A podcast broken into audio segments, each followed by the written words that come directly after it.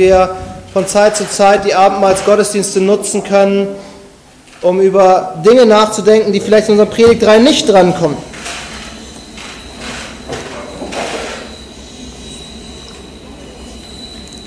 Ich lese uns also Offenbarung 3, die Verse 14 bis 22. Und dem Engel der Gemeinde von Laodicea schreibe, das sagt der Amen, der treue und wahrhaftige Zeuge, der Ursprung der Schöpfung Gottes. Ich kenne deine Werke, dass du weder kalt noch heiß bist. Ach, dass du kalt oder heiß wärst, so aber, weil du lau bist und weder kalt noch heiß, werde ich dich ausspeien aus meinem Mund. Denn du sprichst, ich bin reich und habe Überfluss und mir mangelt es an nichts. Und du erkennst nicht, dass du elend und erbärmlich bist, arm, blind und entblößt. Ich rate dir, von mir Gold zu kaufen, das im Feuer geläutet ist, damit du reich wirst, und weiße Kleider, damit du dich bekleidest und die Schande deiner Blöße nicht offenbar wird, und salbe deine Augen mit Augensalbe, damit du sehen kannst. Alle, die ich lieb habe, die überführe und züchtige ich so sei nun eifrig und tue Buße. Siehe, ich stehe vor der Tür und klopfe an. Wenn jemand meine Stimme hört und die Tür öffnet, so werde ich zu ihm hineingehen und das Mahl mit ihm essen und er mit mir. Wer überwindet, den will ich geben, mit mir auf meinem Thron zu sitzen, so wie auch ich überwunden habe und mich mit meinem Vater auf seinen Thron gesetzt habe. Wer ein Ohr hat, der höre, was der Geist der Gemeinden, den Gemeinden sagt. Lasst uns noch einmal beten. Mächtiger Gott, wir danken dir für dein Wort. Wir danken dir für dein heiliges Wort, das du uns gegeben hast. Und wir danken dir, dass wir heute Morgen hier sein dürfen, um dein Wort nicht nur zu lesen, sondern um dein Wort zu hören. Und so beten wir, dass du uns dadurch ermutigst und stärkst. Und dass du uns ermahnst und zurechtweist. Und dass du uns, Herr, zu dir ziehst und dass du uns hilfst, Herr, auf deine Stimme zu hören. So beten wir in Jesu Namen. Amen. Ich weiß nicht, wie vertraut ihr mit dem Buch der Offenbarung seid. Es ist ein Buch, vor dem viele Christen eher zurückschrecken. Es ist ein Buch, was viele Bilder hat, die uns fremd sind. Und um ehrlich zu sein, ist ein Buch, was man, wo man viel Hintergrundwissen braucht, gerade biblisches Wissen, um viele der Bilder auch zu verstehen. Aber der Anfang ist ziemlich eindeutig. Am Anfang finden wir sieben Briefe, sieben Briefe, die Christus an seine Gemeinden geschickt hat. Johannes war auf Patmos verbannt, das war die Strafe des Kaisers, eine kleine Insel vor der Küste der heutigen Türkei. Und er war dort, weil er das Evangelium gepredigt hat. Und das hat dem Kaiser nicht gefallen. Und auf dieser Insel, als, als Johannes alleine ist, an einem Sonntag offenbart sich Christus und gibt ihm dieses Buch der Offenbarung. Und er gibt es ihm, damit er getröstet wird und damit die Kirche getröstet wird. Aber das Erste, was Johannes machen soll, ist, er soll sieben Briefe aufschreiben. Sieben Briefe an sieben Gemeinden, die alle in der heutigen Türkei liegen. Alle in und um Izmir herum. Das ist die Stadt, die wir heute noch kennen. Izmir war damals Smyrna, eine der Städte, die einen Brief bekommen sollte. Und diese Briefe sollten dann in der Gemeinde vorgelesen werden. Und heute kommen wir zu dem letzten der sieben Briefe. Das ist der letzte Brief, den uns Jesus gegeben hat. Und das ist der letzte Brief, weil die Briefe in einer Reihenfolge geschrieben werden, sodass derjenige, der sie verteilt hat, eine Rundreise machen konnte und angenehm von Ort zu Ort reisen konnte und Laodicea ist letzten Endes einfach der letzte Ort gewesen. Und selbst diese einfachen Briefe, die wir haben, sind immer noch vollgepackt von Bildern, die wir auspacken müssen. Bilder, die wir nicht so einfach aufs Anhieb verstehen. Und deshalb ist das Einzige, was ich heute mache, diese Bilder auspacken. Und während wir versuchen, diese Bilder zu verstehen, werden wir die Anwendung für uns sehen.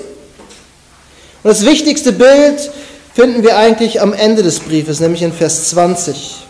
Dort steht Jesus bildlich vor der Tür der Gemeinde und klopft an.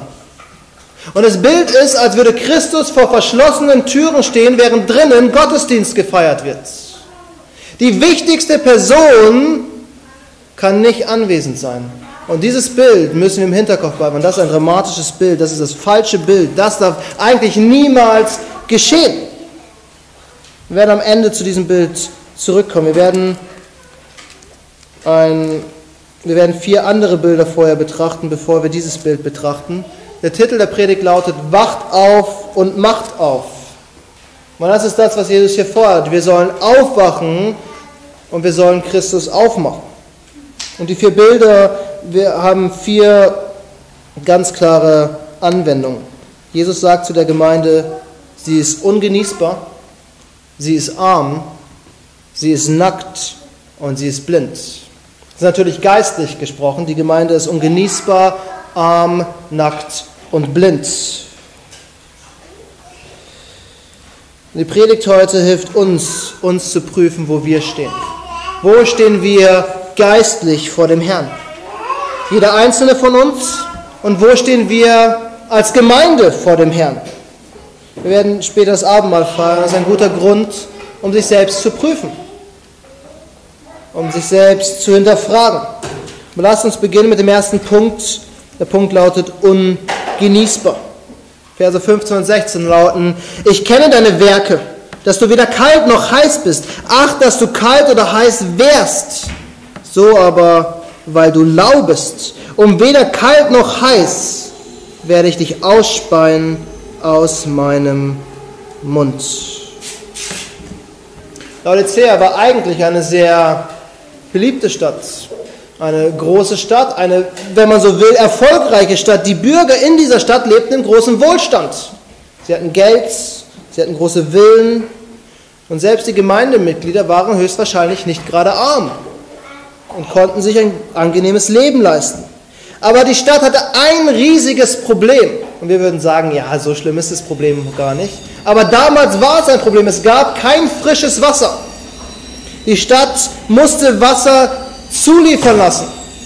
Es musste Wasser in die Stadt fließen und, und das wiederum hätte man sagen können, ist auch nicht so schlimm. Auf der einen Seite gab es Thermalquellen, Quellen, die dafür bekannt waren, dass sie, dass sie dem Körper gut tun. Warmes Wasser mit, voll mit Mineralien. Auf der anderen Seite gab es sogar frische Quellen frisches Gebirgswasser, kühles, gesundes, klares Wasser.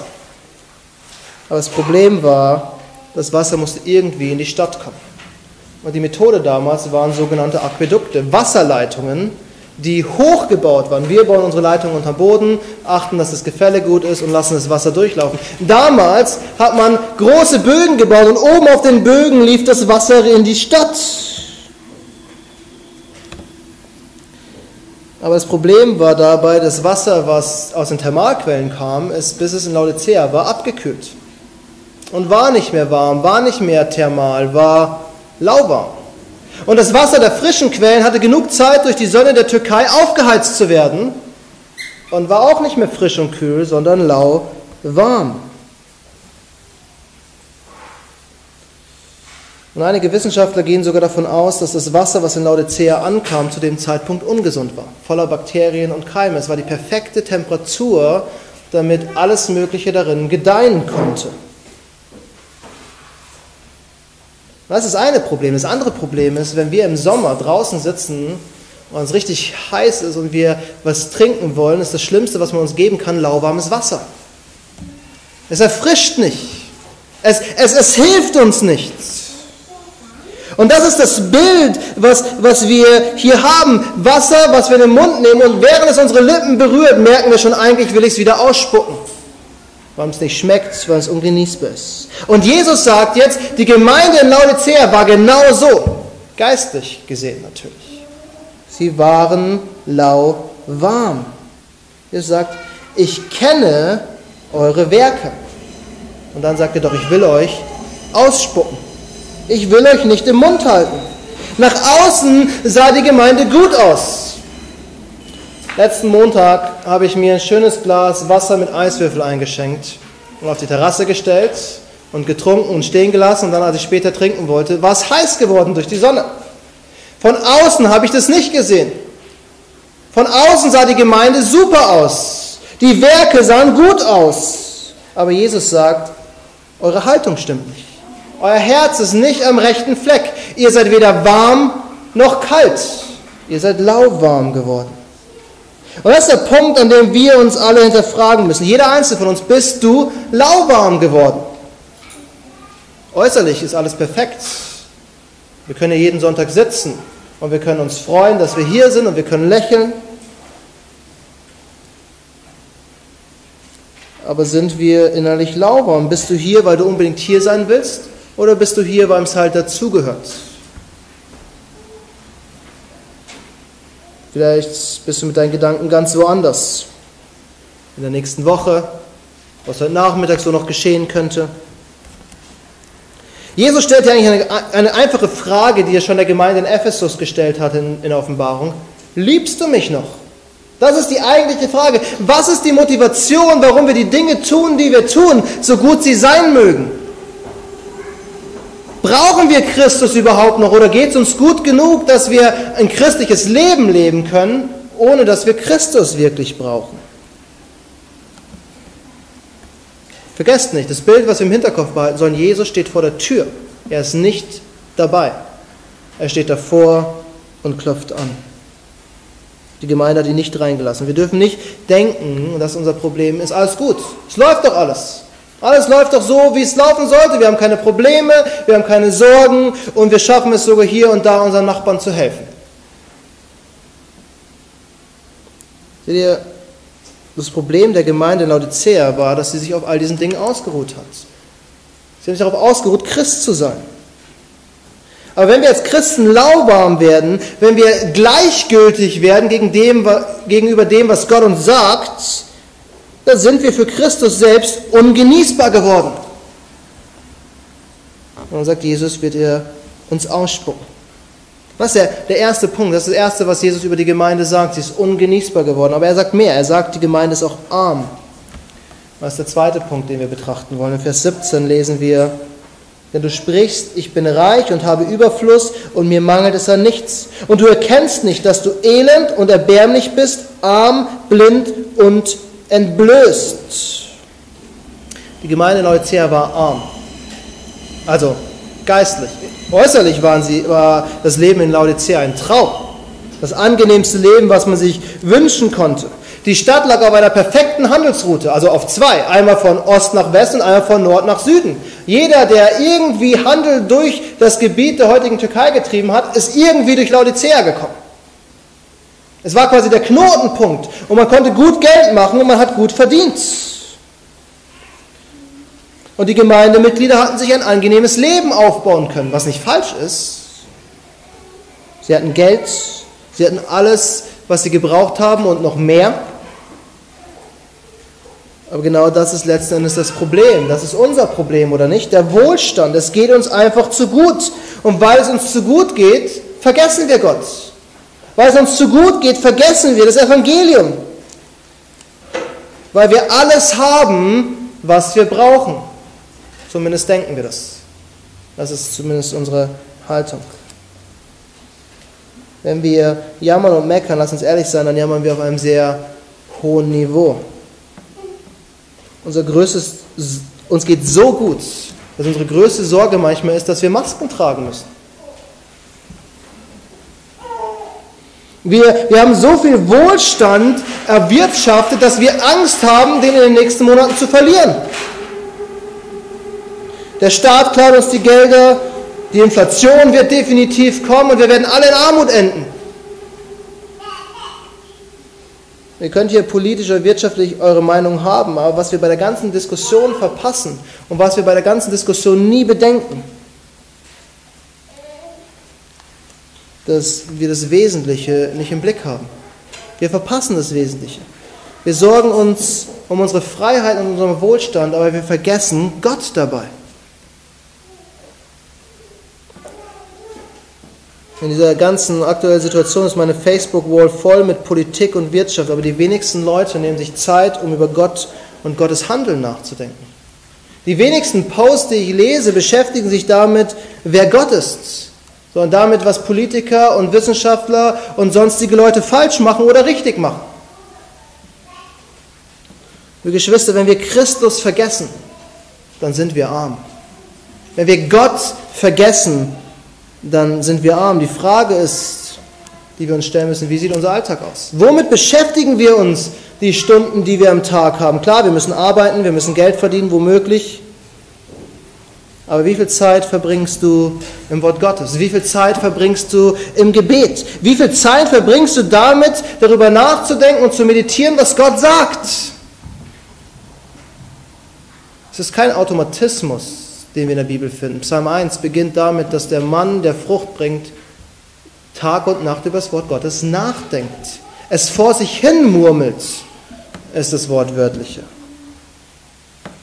Wie viel Zeit verbringen wir damit und wie viel Zeit verbringen wir damit, uns über Corona und Corona-Maßnahmen Gedanken zu machen?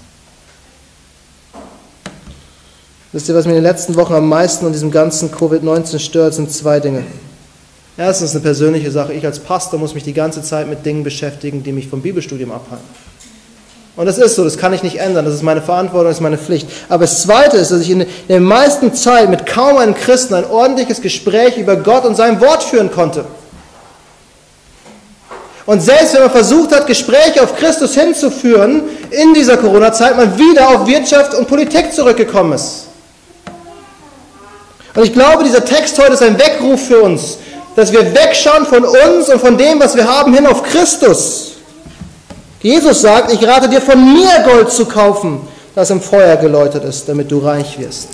Jesus sagt nicht, ich rate dir, dass du mehr arbeitest und besser wirst und erfolgreicher wirst. Jesus sagt, Du brauchst mein Gold. Das ist kein Wohlstandsevangelium. Jesus sagt dir letzten Endes, den Reichtum, den ihr in dieser Welt erworben habt, der bringt euch nichts. Wir können es auf die Spitze treiben und sagen, Jesus sagt, den Reichtum, den ihr in dieser Welt erworben habt, macht euch arm geistlich. Ihr braucht das richtige Gold, ihr braucht die Schätze im Himmel. Jesus sagt uns hier nichts Neues. Das hat er schon in der Bergpredigt gesagt, wir sollen uns Schätze im Himmel sammeln, nicht auf dieser Erde. Was Jesus hier der Gemeinde sagt, er sagt, kommt zurück zu mir.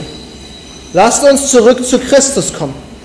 Wir brauchen nicht auf diese Welt schauen, wir müssen Richtung Christus schauen, wir müssen in den Himmel schauen, wir, wir müssen uns nicht um die Wirtschaft kümmern, wir müssen uns um Christus kümmern. Wisst ihr, was Jesus gesagt hat? Ihr sorgt euch, was ihr anziehen sollt und was ihr essen sollt. Trachtet zuerst nach dem Reich Gottes und Gottes Gerechtigkeit. Und dann wird euch all dieses hinzugefügt werden. Unsere Sorge muss Gott sein, das Reich Gottes und nicht, was wir essen oder trinken können. Wisst ihr, wie die Offenbarung endet? Die Offenbarung endet mit folgenden Worten. Das letzte Buch der Bibel. Die große Offenbarung über das, was in den letzten Tagen geschieht.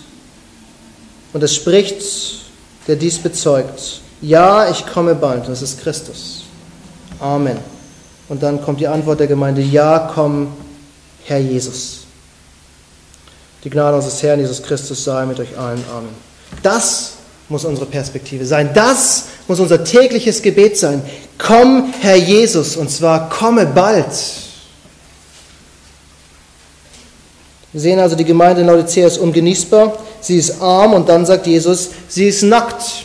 Und das ist der dritte Punkt heute Morgen, sie ist nackt. Das ist ein, in gewisser Weise ein ironisches Bild, was, was Jesus hier verwendet.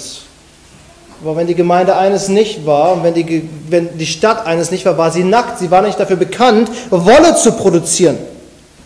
Und zwar lebten in der Region besondere schwarze Schafe und diese Wolle von diesen Schafen war Gold wert. Die Stadt ist zu Wohlstand gekommen wegen dieser wunderbaren Wolle. Jeder, der etwas von Stoffen wusste, wusste, wie wunderbar diese Wolle aus Laodicea ist. Und wahrscheinlich haben die, die Bürger der Stadt, die Mitglieder der Gemeinde, sich voller Stolz damit gekleidet. Und zu Recht, warum nicht? Aber Jesus nutzt dieses Bild, um zu sagen, du denkst, du bist bekleidet, aber geistlich bist du nackt, geistlich fehlt dir was. Geistlich hast du nichts zu präsentieren. Deine Werke, sagt Jesus, sind ungenießbar. Deine Selbstgerechtigkeit bringt dich nicht weiter. Dein wirtschaftlicher Erfolg hat nichts mit deinem geistlichen Leben zu tun. All die Dinge, die du tust, helfen dir nichts. Erinnert euch an die Vision, die der Prophet Zachariah hat von dem Hohepriester, der vor Gott steht. Und was ist die größte Sorge, die Zachariah hat? Er hat dreckige Kleider an.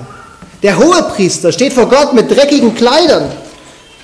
Aber das Wunderbare an dieser Vision ist, dass Gott die Kleider von ihm nimmt und ihm saubere Kleider gibt und ihm reine Kleider gibt. Und das ist das, was Jesus uns hier anbietet. Wir sollen zu ihm kommen, wir sollen Buße tun und wir sollen von ihm weiße Kleider, gereinigte Kleider bekommen, unbefleckte Kleider.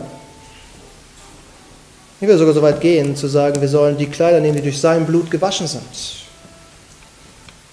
Und jeder, der schon mal versucht hat, Blutflecken aus Kleidung zu bringen, weiß, wie ironisch das eigentlich ist, weil Blut ist echt schwer rauszukriegen, wenn man nicht aufpasst. Aber Christus durch sein Blut hat unsere Gewänder gereinigt, dass wir tadellos und perfekt vor Gott stehen. Und wir müssen zu ihm kommen, um diese Kleider zu bekommen.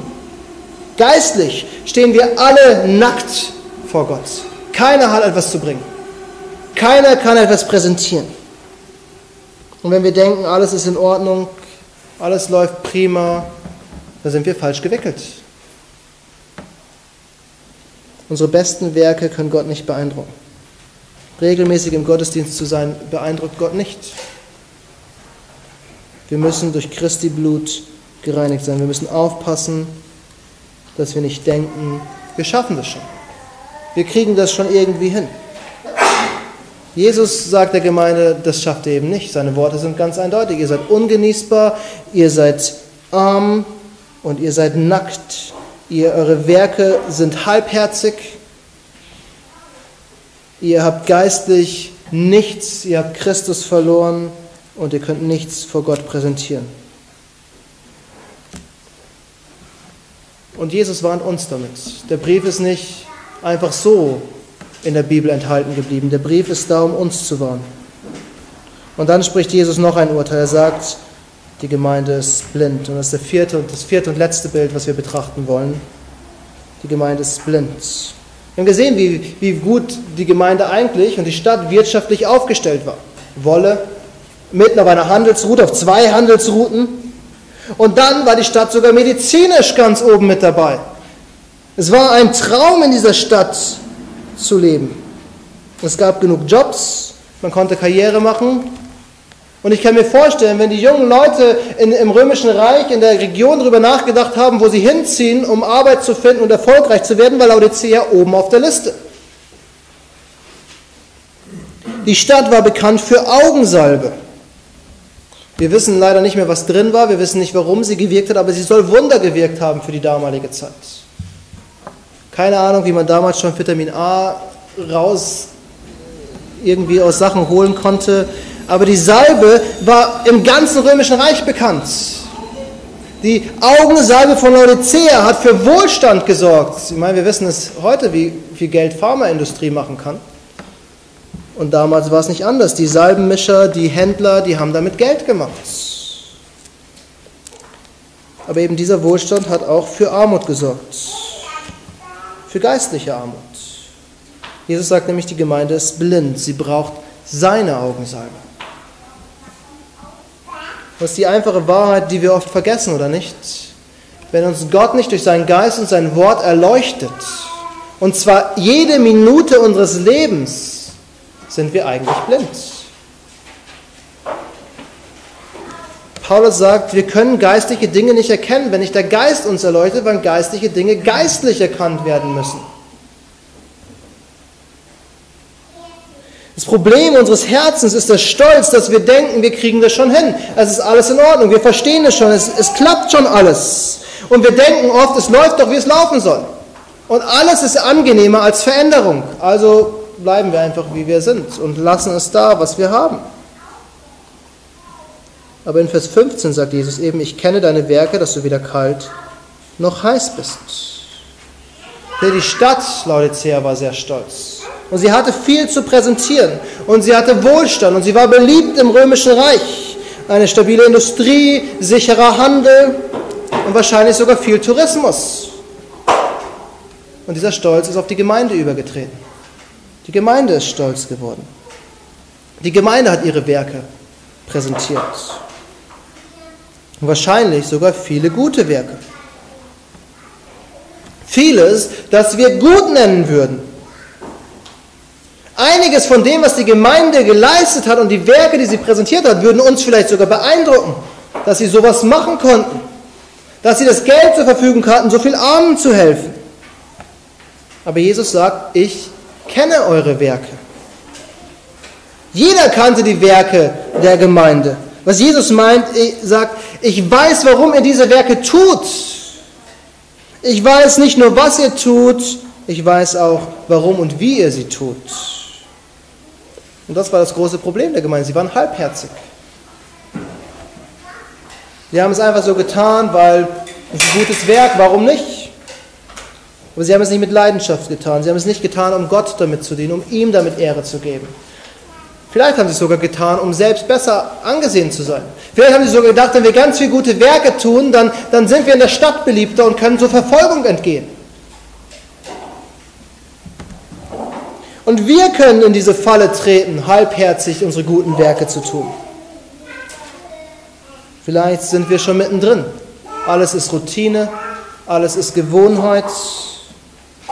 Wir denken, es läuft alles, es passt alles. Doch die Frage ist, wo ist das Herz dabei? Warum machst du all das, was du machst? Warum tust du all die Dinge?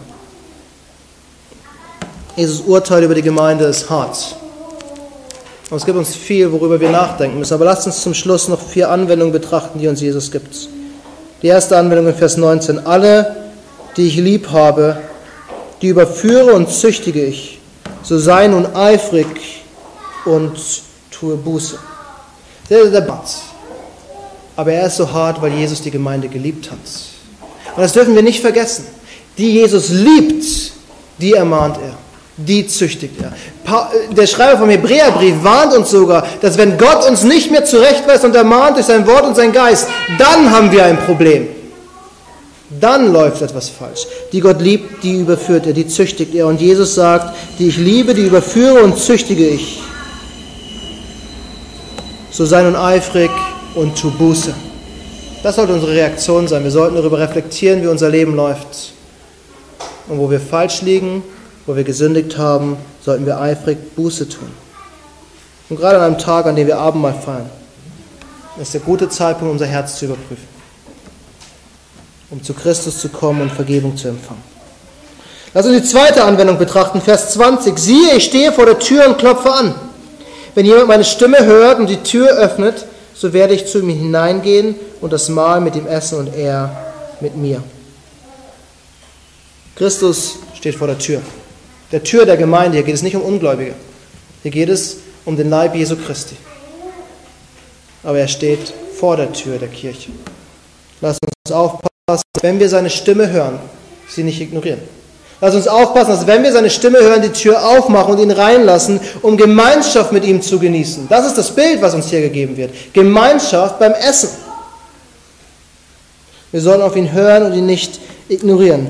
Die dritte Anwendung, Vers 21. Wer überwindet, dem will ich geben, mit mir auf meinem Thron zu sitzen, so wie auch ich überwunden habe und mich mit meinem Vater auf seinen Thron gesetzt habe.